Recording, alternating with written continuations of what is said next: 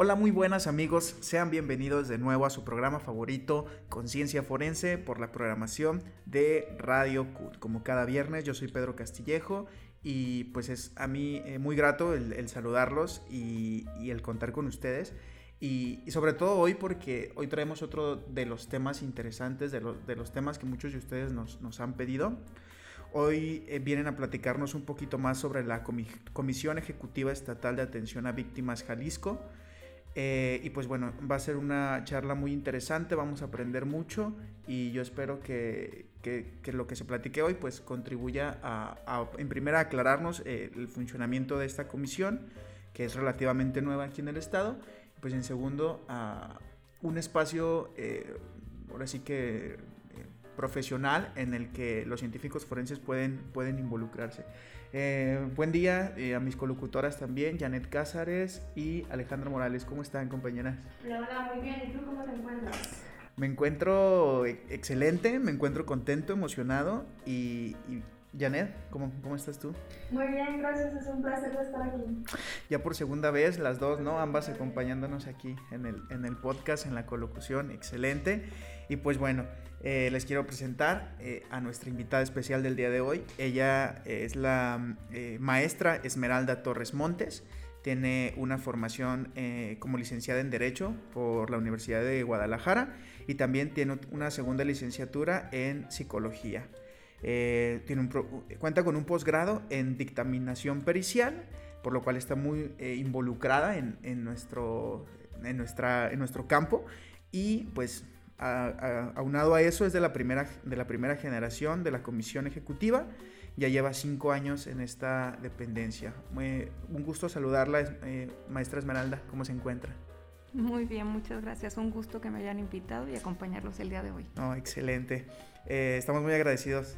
Eh, tuvimos la oportunidad de acercarnos ahí, de visitarlos el otro día y la verdad es que me gustaron, me gustaron las, las, las instalaciones y, pues qué mejor que, que, ahora viene y nos, y nos va a platicar un poquito. Eh, ¿Por qué no comenzamos? Eh, ¿Cómo es que surge, eh, maestra Esmeralda, la, la, Comisión Ejecutiva Estatal de Atención a Víctimas Jalisco? Bueno, hay una ley general, la Ley General de Atención a Víctimas, que se impulsa a nivel federal con la intención pues, de atender a las víctimas de delitos y de violaciones a derechos humanos. Esta ley es impulsada por la sociedad civil pero además si la revisas, eh, te vas a dar cuenta que las manos y el pensamiento de las víctimas están, están implícitos en esta ley, pues fueron precisamente las víctimas de delitos o de violaciones a derechos humanos las que pidieron que la ley quedara como quedó. Eso fue en el 2013, en el 2014 el Estado de Jalisco impulsa su ley de atención a víctimas en aras pues de la homologación estatal y entonces eh, se crea de manera formal la, ley, eh, la Comisión Ejecutiva Estatal de Atención a Víctimas como un órgano operador del sistema de atención a víctimas. Y e, esta es la manera en, cómo, en cómo surge. ¿En, qué año fue esto? En el 2014, oficial, eh, en el 2015, perdón, oficialmente se crea la, la Comisión de Víctimas y comienza la operación de la Comisión de Víctimas en el 2016 con personal alrededor de 12, 18 personas. Arrancan con, con, pocas personas, ¿no? Y, me comentabas ahorita fuera del aire que actualmente ya son alrededor de, de, 50. Sí, eh, estas 50 personas, alrededor de 50 personas ya se encuentran dentro de la planilla de la Comisión Ejecutiva Estatal de Atención a Víctimas Anteriormente llegamos a ser eh, aproximadamente 70 personas, pero hacíamos uso de un fideicomiso estatal, por lo tanto eh, había personas que no formaban parte de la comisión, pero hacían eh, labores dentro de la comisión y eso nos, nos, ayudaba a atender más personas. Actualmente el personal que se encuentra en la comisión es exclusivo de la, de la comisión, todos son abogados o psicólogos o médicos o trabajadores sociales, porque atendemos de manera multidisciplinar. Y me llama la atención, Esmeralda, eh, cómo fue en, en, un primer momento pues recibida o eh, pues la, la, creación de esta comisión, cómo, cuál era la percepción de la, de la sociedad, ¿no? Porque eh, tú eres de las, de las originarias que, que, arrancaron, entonces debes de tener, o sea, ¿cómo, en un inicio fue, fue recibida esta comisión? Te lo voy a dividir en dos partes. En la primera, la sociedad, en realidad, la- las víctimas, este, tanto de delitos como de violaciones a, a derechos humanos. Este, perdón que haga esta diferencia siempre, pero es que se atiende diferente.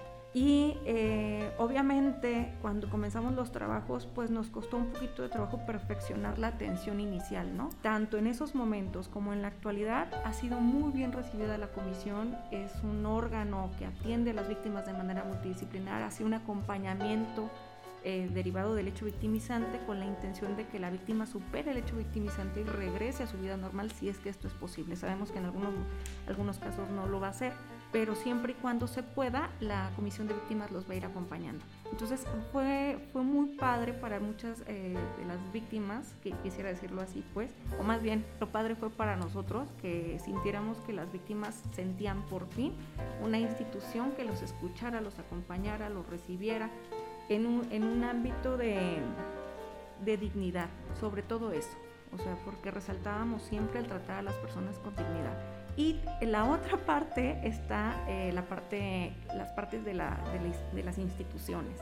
Institucionalmente, nosotros eh, vam- eh, comenzamos a acudir para poder atender a nuestras víctimas, pues tenemos que checar carpetas de investigación, anteriormente averiguaciones previas. Entonces comenzamos a revisar estas, eh, estas mm, investigaciones de los ministerios públicos y esto no fue muy bien recibido por parte, pues, porque no nos conocían y es normal, ¿no? O sea, nos costaba un poquito de trabajo que nos entendieran que la, el- la función del asesor jurídico era coadyuvar con ellos y no estarles resaltando, pues, los errores que, como todos, las, todos las, eh, los servidores públicos podemos llegar a cometer o las, o las faltas, etcétera, ¿no? O sea, la, la intención era perfeccionar las investigaciones y ayudarlos o coadyuvar con ellos para la mejor atención de las víctimas. Ahorita ya es, es mm, menos la rispidez, sí tenemos mucha más apertura con, muchas áreas de la, de la Fiscalía, son excelentes colaboradores, nos apoyan muchísimo, nos brindan mucho apoyo, nosotros estamos en la mejor disposición siempre de, de coadyuvar en todo, todo lo que sea posible con aras pues de, de atender a nuestras víctimas. Sí, yo tengo una pregunta. Eh, base todo esto que nos acabas de comentar de, de los procesos o de cómo es que ustedes se incorporan, tú como parte de esta comisión, ¿qué sentirías que sea lo primero que se le ofrece a una víctima? Hablabas de un poquito de ver su dignidad, de, de quizá de alguna manera una reparación hasta donde se puede, un acompañamiento, pero ¿qué crees que será lo primero que ustedes como comisión le podrían ofrecer a una víctima? Fíjate que depende pues de lo que la víctima pretenda, ¿no? O sea, lo que ella quiera, porque nosotros cuando atendemos- cuando llega una persona con nosotros, eh, primero es revisar la competencia, ¿no? Si resulta pues competencia de la comisión de víctimas, pues la atendemos de una manera multidisciplinar, un médico, un abogado, un, un psicólogo, un trabajador social, en la misma entrevista en un lugar privado, este, limpio, lo más, eh, lo- lo más digno posible se le atiende y se le da una explicación, se le escucha. Eh, una vez que la víctima nos platica el hecho victimizante, que nosotros hacemos todas las anotaciones pertinentes, entonces le ofrecemos un plan de acción. Este plan de acción lo entrega cada uno de los profesionistas eh, al terminar la entrevista y entonces la víctima nos dice qué quiere, cómo lo quiere y mm, dependerá pues de lo que la víctima, la víctima quiere. Te voy a poner un ejemplo. Nos llegó en alguna ocasión, y es un ejemplo que pongo mucho cuando doy capacitaciones, una víctima este, que al terminar el hecho victimizante nosotros ya teníamos todo un plan de acción, vamos a hacer esto y la carpeta de investigación y el acompañamiento, hay que presentar queja, etcétera, etcétera, ¿no?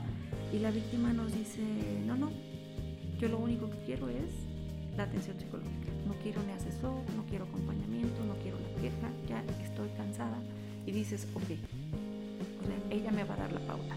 Entonces todo esto, todo esto no.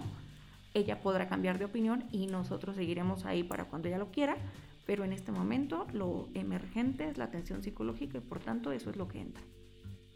Así que, ¿qué podemos ofrecerle? Pues que ella tome sus propias decisiones, que ella nos diga a, a nosotros como una, como una dependencia de gobierno qué quiere y cuándo lo quiere. Es, es una atención desde, este momento, desde ese momento muy distinta a cualquier otra, porque las otras instituciones normalmente trabajan de oficio, ¿no? Se, se, dan cuenta del hecho y actúan de inmediato, independientemente de lo que la víctima quiera. Aquí no. Aquí la víctima es la que nos da la pauta, ella nos da permiso, ella nos va dirigiendo y nosotros vamos haciendo pues todo lo que ella nos permita. Por supuesto le vamos a hacer de conocimiento todos los derechos a los que puede acceder, pero ella nos dice cómo. Mi pregunta es la siguiente, cuando se trata de un menor de edad, este, ¿hay cómo procede, por ejemplo, si los intereses del menor de edad son distintos al de los padres?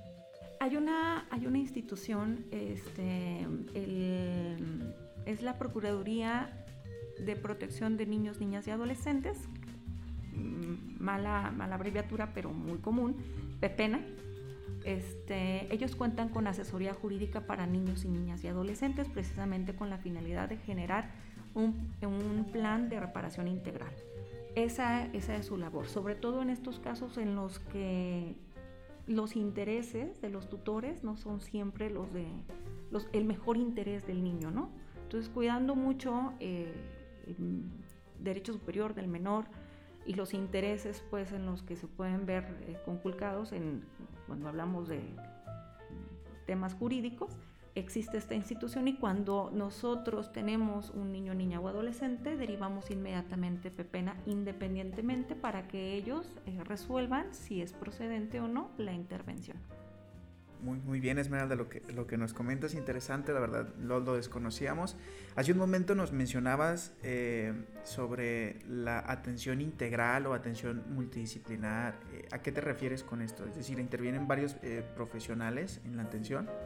La comisión de víctimas, cuando empezamos otra vez en el 2016 con tan poquitas personas, solamente había médicos, psicólogos y este, abogados. Los abogados decíamos somos el plus pues de, de, nuestro servicio, pero no, en realidad el plus del servicio es el área de psicología. Porque eh, por mucho o poco que camine una carpeta de investigación, pues la víctima tiene que ser acompañada y atendida.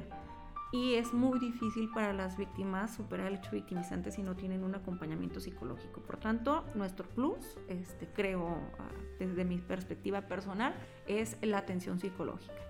Nosotros, eh, cuando comenzamos, eh, atendíamos a nuestras víctimas con nada más estos tres profesionistas y hacíamos un plan de reparación integral eh, muy, muy escueto. En realidad lo hemos ido perfeccionando con el tiempo porque como todo es perfeccionable. Y en estos momentos, en la actualidad ya 2021, para cerrar, tenemos psicólogos, trabajadores sociales, médicos y abogados. Es decir, que se incorporó ya el trabajo social. Con esto nosotros, eh, como les platicaba, en esta primera entrevista entramos los cuatro profesionistas, es, cada uno hace una, una, intervención, un plan de acción y eh, el área psicológica se encarga, se encarga de agendarle la cita a nuestra víctima, ya sea en nuestra institución o la deriva a un DIF cercano a su domicilio para que le sea más fácil acudir. El área de trabajo social se encargará de la revisión de becas, apoyos, este, programas, etcétera. O sea, es, es, un sinfín de acciones los que, los que ellos generan. El área jurídica brindará la asesoría jurídica y el acompañamiento jurídico durante todo el proceso. Y el área médica entrará cuando del hecho victimizante se derive la atención médica. ¿Cómo? Eh, ellos derivan a hospitales civiles, a Soquipan, eh, a donde tenga que acudir nuestra víctima para poder obtener una atención em, especializada al hecho victimizante. Por ejemplo, eh, nuestra víctima derivado del hecho victimizante necesita una cirugía el área médica se encarga de buscar la atención médica de manera especializada para la cirugía que necesita nuestra víctima y si nuestra víctima necesita en algún momento prótesis, pues también buscamos eh, la mejor atención y el área de trabajo social en conjunto se encargará de que la víctima no pague el servicio médico porque deriva de un hecho victimizante. Otra de las cosas muy importantes que tiene la comisión es que tenemos un fondo a ver si mi jefe no me regaña.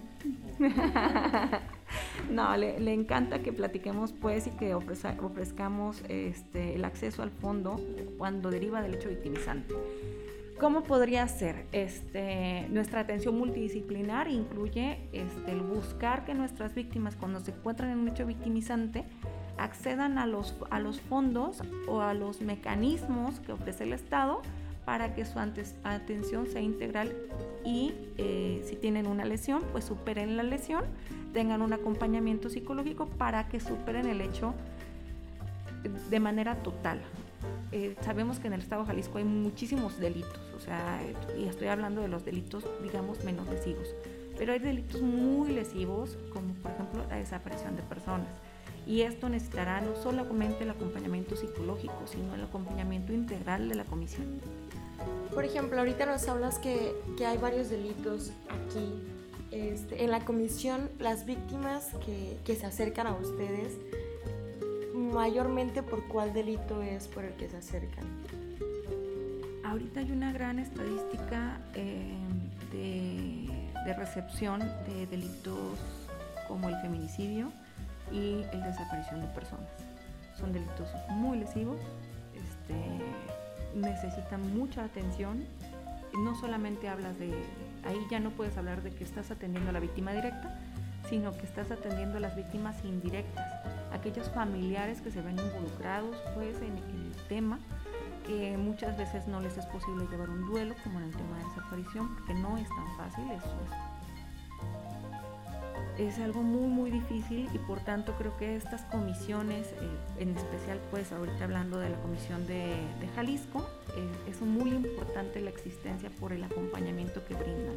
Desgraciadamente no somos suficientes como para decir que podemos atender a la totalidad de las víctimas eh, de manera como, lo quisiéramos, ¿no?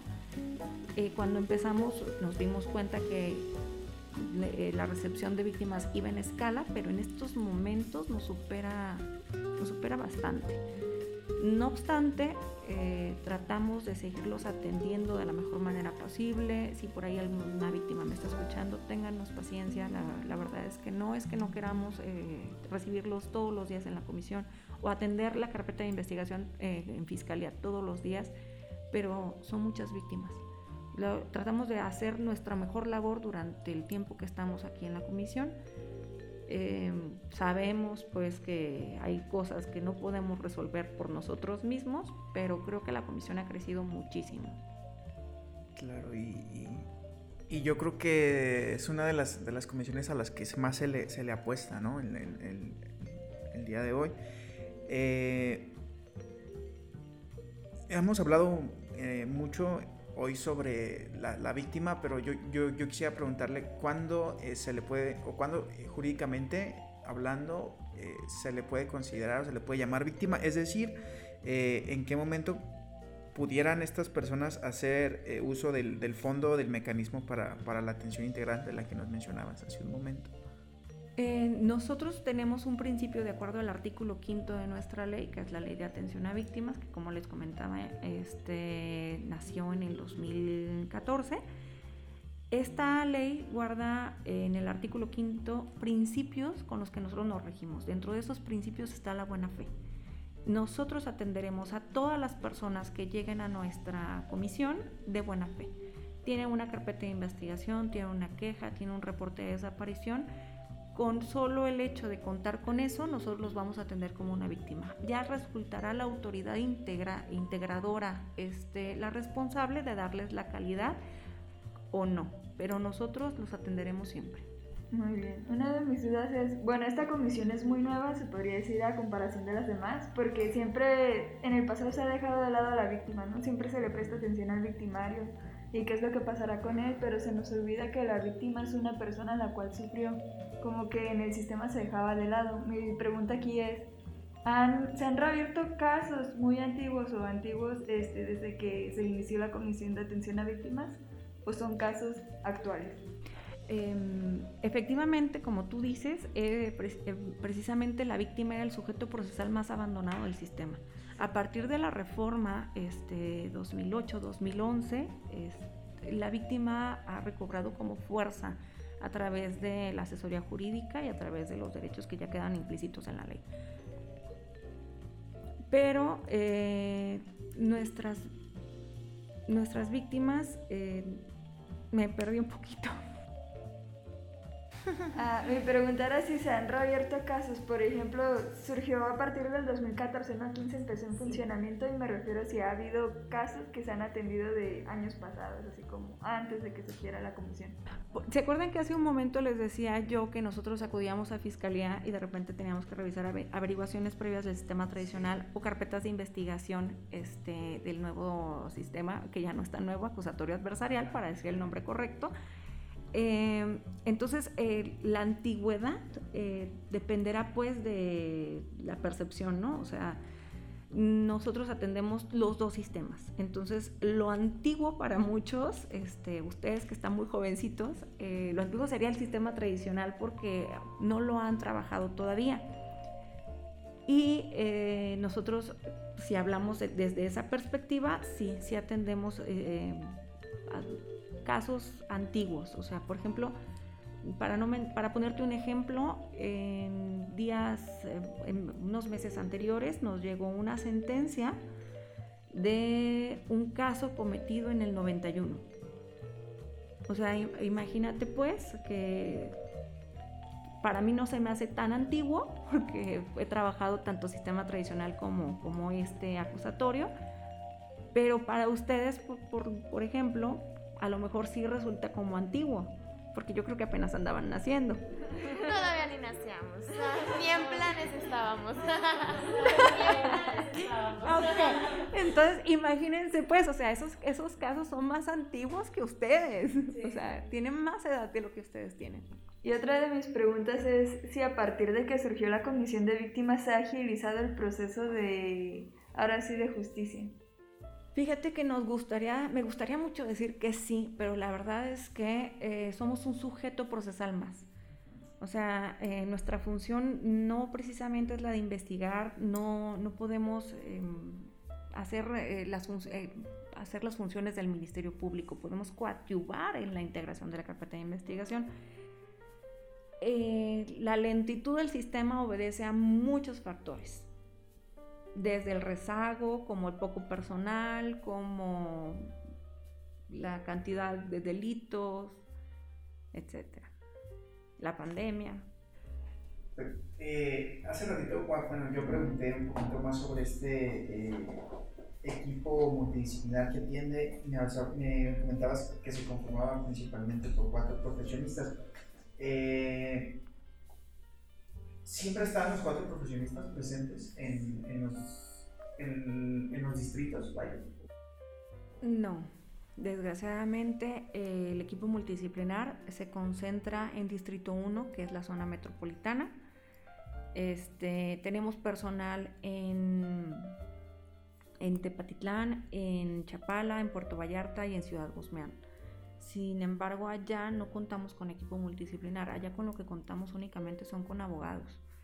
Y es que se preferencia pues la, atención de, la asesoría jurídica porque pues estamos hablando de casos eh, penales y que además el Código Nacional de Procedimientos Penales establece esta nueva figura del sujeto procesal que es el llamado asesor jurídico que se desprende de eh, la Comisión de Víctimas, pues nosotros ofrecemos precisamente esa asesoría jurídica gratuita para la víctima.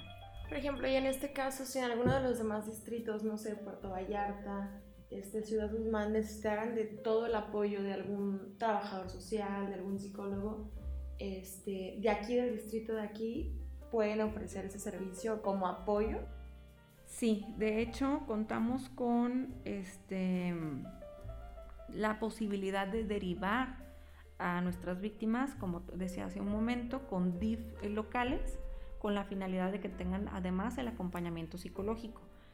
Y si nuestras víctimas necesitaran eh, algunas eh, actividades que tendría que realizar el trabajador social, lo podríamos hacer desde aquí, desde la zona metropolitana, con la, y derivaríamos oficios para pedir este, lo que la víctima necesite. Si nuestra víctima en estos eh, en estas partes en donde no tenemos el equipo multidisciplinar necesitan la atención médica, también lo podemos hacer, siempre y cuando pues derive del hecho victimizante. Digamos que las, personas que nos están escuchando eh, se encontrara por, ahí una víctima, como, lo, mencionabas, ¿cuál, eh, ¿cuál tendría que ser el proceso? Eh, ¿A dónde tendría que, que acudir principalmente? Y y si requiere alguna documentación o, algo en ese sentido, eh, ¿podrías platicarnos un poquito de esto? Sí, claro. Mira, eh, las víctimas que están en zona metropolitana eh, podrían por favor acudir a la calle Francisco y Madero, número 110, en la colonia Centro. Estamos en un tercer piso. Si nuestra víctima le es imposible eh, subir porque sabemos que no tenemos las mejores condiciones en instalaciones, con que se lo digan al vigilante que necesitan la atención y nosotros bajamos. No, no hay ningún problema por eso. Eh, el chiste pues es, buscarles pues que, que, sean atendidos y que no se vayan sin la atención o la asesoría. Si nuestras víctimas están en algún otro distrito en donde no, eh, no tenemos el equipo multidisciplinar, les pediremos que por favor acudan a las instalaciones de juicios orales que se encuentre dentro, dentro del distrito. Ahí va a estar el asesor jurídico, este, no, ah, si, no, si no lo llegasen a encontrar es porque seguramente está en audiencia pues eh, es que son nuestras realidades, ¿no?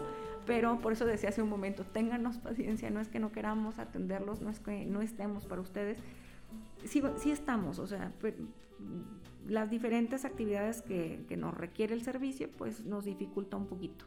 Pero eh, si lo esperan con todo gusto el mundo, los, los va a atender. Ah, ¿Cuál sería la primera atención que que se le daría ya como tal a, una víctima ya estando dentro de tus instalaciones. O sea, me dices tú que podría ser dependiendo de las necesidades que, que la víctima tenga. Y nos comentabas que otras instituciones o algo así tienen como un sistema de trabajo como ya establecido, como si llega una víctima, este, lo primero que vamos a hacer es darle atención médica o atención psicológica. Siento que en todo este ratito hemos hablado un poquito más que se le brinda atención psicológica a la persona, a la víctima, ¿consideras tú que sería como lo primero que, se busca en darle, en darle atención a una persona? Porque hablamos sobre lo que la persona, lo que la víctima nos va guiando.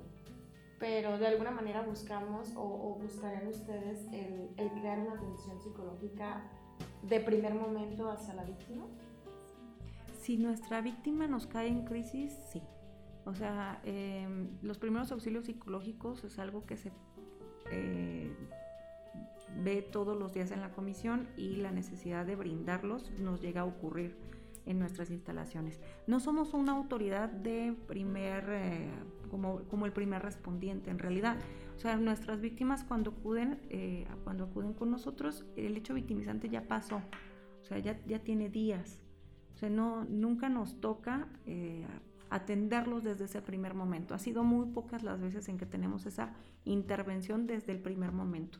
Por lo tanto, nuestra atención eh, será pues eh, preferentemente eh, multidisciplinar si en realidad también, también nos regimos conforme a las normas mexicanas, en donde nos dice, incluso el protocolo del primer respondiente, que lo conocemos, pues, pero nunca nos va a llegar una víctima herida entonces, eh, la atención eh, médica, pues, digamos, es, por supuesto, muy importante y algunas de las veces resultará emergente por la situación de la víctima. No sé, la víctima directa se encuentra hospitalizada y por tanto, pues, no vamos a esperar a que, a que llegue a la comisión, ¿no? O sea, si va alguna víctima indirecta, que, es cualquier familiar, y nos platica el hecho, pues el equipo multidisciplinar, en específico el área médica, se va a trasladar para atender a nuestra víctima, pero a nuestra víctima indirecta que se encuentre ahí en nuestras instalaciones sí vamos a preferenciar, digamos, la atención psicológica.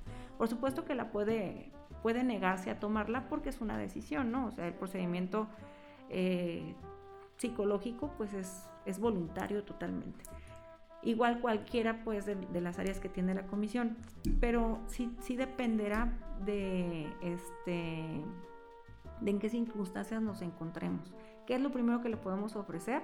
Todo. Le ofrecemos todo. O sea, y la víctima nos dice que quiere. Es nuestra obligación ofrecerlo todo en realidad. Mi siguiente, la siguiente pregunta, Esmeralda, ya estamos casi eh, llegando al final de la, entrevista. Eh, ¿Qué le espera a la, Comisión Ejecutiva, eh, a la Comisión Estatal Ejecutiva de Atención a Víctimas Jalisco? ¿Cuál es, cuál es el, reto? Híjole, espero que les, eh, espero en realidad, eh, aún no me encuentro yo en la comisión, que le esperen cosas muy buenas a la comisión, como por ejemplo crecimiento, eh, apoyo, presupuesto, personal, este, y una mejor instalación que sea adecuada para atender a las víctimas, porque no todas las víctimas pueden subir tres pisos. Este, ¿Cuál es el mayor reto? Atender a nuestras víctimas en este momento, con el personal que tenemos, con las instalaciones que contamos, este, en la cantidad que llega a la comisión, porque son muchísimas las víctimas, requieren de mucha, de mucha atención. Eh, yo creo que ese es el reto, o sea, y hacerlo con los presupuestos eh, y el personal que tenemos es, es un gran reto. Ajá, Sí, decía el primer secretario técnico, este, es lo que hay y hay que trabajar con lo que tenemos. Eh, mi jefe eh, actual es muy pro de, de, la atención. Este, hay una fotografía por ahí en donde él está atendiendo a una persona en la calle. O sea, sentado en la banqueta atendiendo a la persona porque la persona no podía subir. Entonces, yo creo que, eh, ¿qué, nos puede esperar? cosas maravillosas si contamos con los apoyos necesarios, porque hay gente muy valiosa dentro de la comisión. Este, son, son personas eh, profesionistas que tienen el ánimo pues de, atender a las víctimas, este, de, soportar pues los hechos victimizantes que escuchan todos los días y seguir adelante. Entonces, pues espero que, mi boca sea boca de profeta este, y le esperen cosas muy, muy buenas a la comisión porque los necesitamos. O sea, y no necesariamente nosotros. El Estado necesita una comisión de víctimas más grande, mm, con mejores presupuestos, con más instalaciones, con más personal en, los, en todos los distritos del Estado y seguirnos profesionalizando. Bueno, de mi parte yo solo tengo dos preguntas más. Este, la primera es si cuentan con un traductor o un intérprete cuando llegan, por ejemplo, extranjeros o personas que hablan lenguas indígenas. Y la segunda es, ah, antes de entrar a la cabina nos contabas que ya habías visto más o menos nuestro perfil de científicos forenses y que se te hizo algo interesante. Me agrada mucho y me gusta mucho la idea de eso, pero mi pregunta es aquí, ¿cómo tú nos ves interviniendo en atención a víctimas, a los científicos forenses? Eh, para contestar tu primera pregunta, debo decir que no contamos con un intérprete o traductor dentro de la comisión. Anteriormente sí contábamos con un compañero que era abogado y era eh, Este, era excelente, pues, porque atendíamos también víctimas eh, de origen indígena. Sin embargo, ahorita no. No obstante, tenemos este, el apoyo de la Fiscalía de Derechos Humanos, eh, que nos brindan ese acompañamiento o la Comisión Estatal de Derechos Humanos. Eh, víctimas extranjeras que hablen inglés o cualquier otro idioma, pues hacemos uso de lo que tengamos a la mano. Eh, es, una realidad. Este, hemos incluso contratado intérpretes para atender víctimas extranjeras porque obviamente el idioma muchas veces es, es una barrera. Entonces, eh, siguen siendo víctimas y hay que buscar cómo atenderlas. Es un derecho que ellos tienen de que se les brinde traductor o intérprete y la comisión, por supuesto, no va a violar ese derecho. Y para contestar la segunda, eh, bueno, yo creo que eh, ustedes como, como esta, e, estos profesionistas nuevos, novedosos, este, que van a entrar al mercado, este, les esperan cosas em, muy padres. O sea, realmente el Estado necesita profesionistas en, este tipo de ciencias que tengan esa capacidad de la visión holística que necesitamos para poder integrar de manera documental, forense, este, bueno, es que son, son tantas las cosas que ustedes pueden hacer que, por ejemplo, si yo hablara de la comisión de víctimas, ¿cómo entrarían ustedes en la comisión de víctimas? Pues les platicaría que nosotros cuando hacemos reparaciones integrales realizamos eh, dictámenes y estos dictámenes tienen que estar documentados, no, no nada más en la ley, sino en el hecho victimizante y cómo se deriva del hecho victimizante los gastos emergentes, el lucro cesante,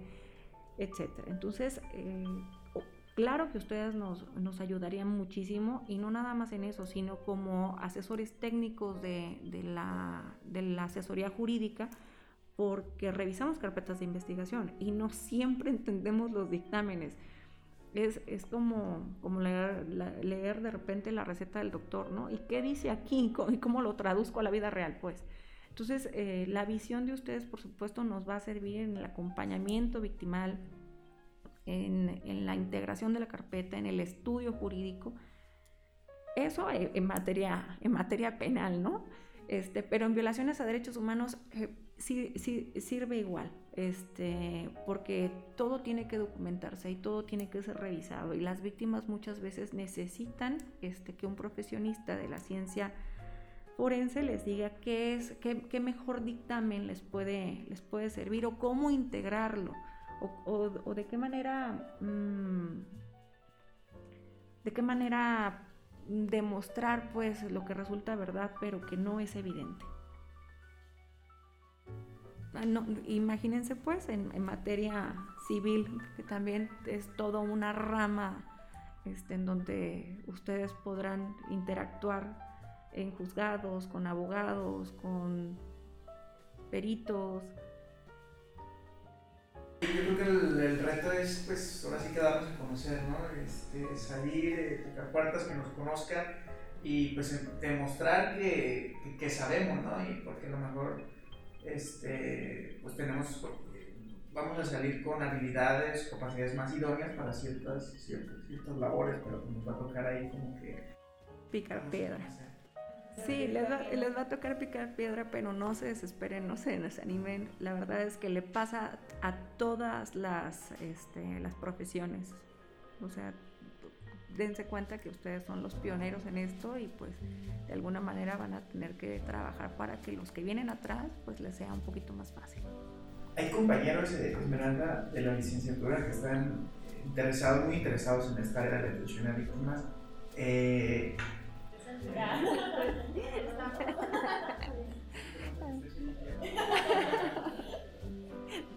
eh, y, están próximos, claro, a, a, iniciar sus prácticas profesionales. ¿Podrían realizarlas en la, en la comisión?